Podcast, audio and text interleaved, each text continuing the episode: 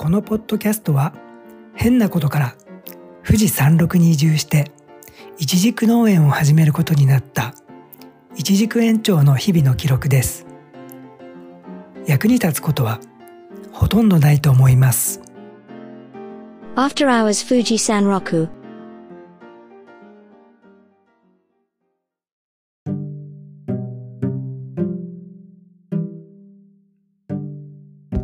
こんばんは、いちじく園長です。今日は5月8日、日曜日。ゴールデンウィーク、いよいよ最終日の夜になってしまいました。皆さん、楽しいお休みに過ごしましたでしょうか？まあ、私の方はですね、まあ、農園シーズン始まってますんで、あとですね、宿の方もゴールデンウィーク、ありがたいことにお客様、連日ね、えー毎日予約入れてくださってたので、まあ、忙しくしておりました。そんな中でも、1日だけかな、あの、フルでお休み取れた日がありましたね。であとはね、なんだかんだ、えー仕事で動いておりましたけども、昨日はですね、え午前中でちょっと仕事をね、済ませて、昼からね、えっ、と、三島の方へ車で行ってきました。で、三島はね、本当1年半ぶりぐらいだったんですけど、それであんまりね、僕も三島は行ったことなかったんですけど、で、1年半前、冬でしたね。それは2月頃だったかな、に行って、えー散歩してですね、まあ、すごくは綺麗な街だなとか思ってね、結構ワインバーとかね、カフェとか喫茶店もね、たくさんあって、えーすごく住んでもね、いい街だなと思ったし、実際ね、あの、仕事仲間も住んでたりして、すごくいいよと言ってたので、まあ、なんとなく想像はついたんですけど、え1年半ぶりにですね、昼間、えー季節のいいね、初夏にいろいろ散歩してみました。いや、最高ですね。なんかね、我々の富士山麓の、えー近場の宮というね、あの小さな地方都市があるんですけど、そことね、割とこう、街の条件はね、似てるんじゃないかなと思って、えーまずね、それぞれそこそこ大きい神社があって、えーその近くに街に綺麗な富士山からの湧水、えー綺麗な水が流れているというね、割とそういう、なんというのかな、イメージ的なシチュエーションはかなり似てるんですけども、三島の街はね、なんかこう、生きてるというかね、街を歩いても活気がね、やっぱり全然いいんですよね。まあゴールデンウィーク中だったっていうのもあるけど、逆にゴールデンウィークでですね、あのもう終盤で、えーお店の方とかも、えーちょっとだいぶ人手が少なくなってるという噂もね、聞いたりもしたんですけど、それでもやっぱ街をね、人が楽しそうに闊歩してるという感じ。まあそれはね、1年半前の冬に行った時も同じ印象は持ったんですけど、えーもう一方、富士宮っていうとこもね、同じような綺麗な湧水が流れてて、大きな、大きなというかね、まあ神社があるんですけども、こちらはね、まあなんでしょう、アクセス、電車がね、まあ、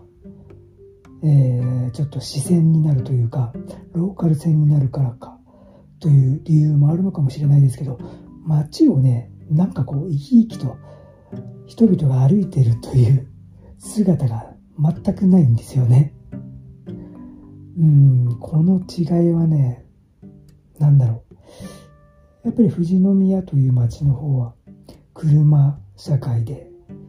えーちょっと北の方に行きますと高原があってね、まあ、そちらの方も観光スポットとしては車でね楽しむところでたくさんの人が訪れてはおりますけども。なんでしょうね。やはりこの2つのね都市を見ても都市じゃないや地方都市を見てもねかなりの活気の差を感じたんですよね。うん。まあ三島はね本当にいいなと正直ねそういう印象を持ちましたね。なんか京都のね高瀬川というねあのすごくいい雰囲気の、えー、鴨川のね少し西側を走ってる小さな川南北にね走ってる川あの辺もね店がたくさん連なってますけど、まあ、それのちょっと小さいバージョンというかそんな雰囲気もあってね、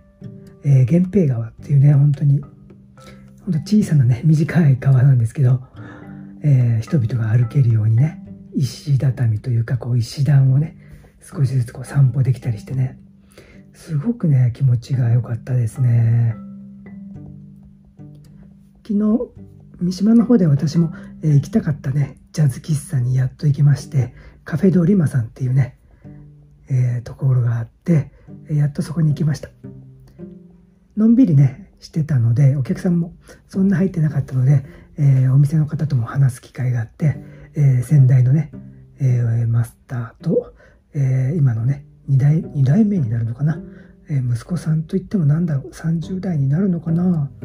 の方ともお話できて、えー、とてもね楽しい時間を過ごさせていただきました、その後はねその源平川沿いにあるゆうとさんっていうねバーがあってそこいいよってね前友達から聞いてたんで、えー、カフェをジャズ喫茶を出た後に、えー、行ってきました。重いね鉄の扉をこう特にね大きな看板もなく、入っていくので多分ね何も知らないとかなりドキドキすると思うんですけど、まあ、私も、まあ、ドキドキしないわけではないですけど、えー、まあ入っていって、まあ、一人静かにお酒をね飲ませていただきました。で昨日はねちょっと、うん、妻の用事があって行ってたので私はまあ運転手ということで、えー、運転しなきゃいけなかったのでお酒はね飲めなかったのでノンアルコールのねカクテルを2杯飲んで特に値段とかもね書いてないので。あとドライフルーツを頼んだり、まあ、お通しもあったんで、まあ、チャージとかもあるだろうなと思ってね、まあ、2杯で1時間ちょっといたのかな？1時間ぐらいいたのかな？まあ5 6千円いくだろうなと思ってたんですけど。まあなんか想定のね半額ぐらいでなんかあれなんだこんな安くてよかったのかっていう感じでねちょっとラッキーっていう感じでしたけど、えー、なんかオーセンティックなねあのバーであんなねバーが近くにあったらねいいなと思いましたね。なんか死が葉巻なんか吸いながらねお酒一杯飲んで30分ぐらいね葉巻吸って帰るみたいな感じがねすごくいつかはやってみたいと思うんですけど、昨日ね、途中から来た3人組の男性がね、葉巻をね、途中でね、吸ってましたね。いいっすね。うん。僕も何本かだけで昔、葉巻吸ったことあるんですけど、まあそれはタバコを吸ってる時代にね、吸ったんで、えー、どうなんでしょう。あれって、常習性というかね、あの中毒性、なんかニコチンとかは入ってるんですかね。どうなんですかね。もしそういうね、中毒性がないなら、たまにはね、こう、お酒を解禁で飲む日には、一緒にね、葉巻を吸いながら、楽しい音楽でも聴きながら、お家で過ごしたいと思いますけど、えもしどなたか、そういうことも知ってる方がいらっしゃいましたら、教えていただければ幸いです。えという感じで、今日はね、一日農園の方で、ゴールデンウィーク最終日は作業をしてましたけども、夕方からね、少しずつポツポツと小雨が降ってきて、まあそれで今日は終了という感じでしたけど、今はね、まあまあ小雨というより、雨音が聞こえるぐらい、えー、降ってますね。なんか窓を開けてるとすごく涼しい感じです。えー、という感じで、今日はね、この辺にしたいと思います。えー、皆さんのゴールデンウィークはいかがだったでしょうか？ということで、明日からまたね、えー、お仕事だと思いますけども、えー、元気にやっていきましょう。ということで、今日はこの辺で終わります。おやすみなさい。おおきに。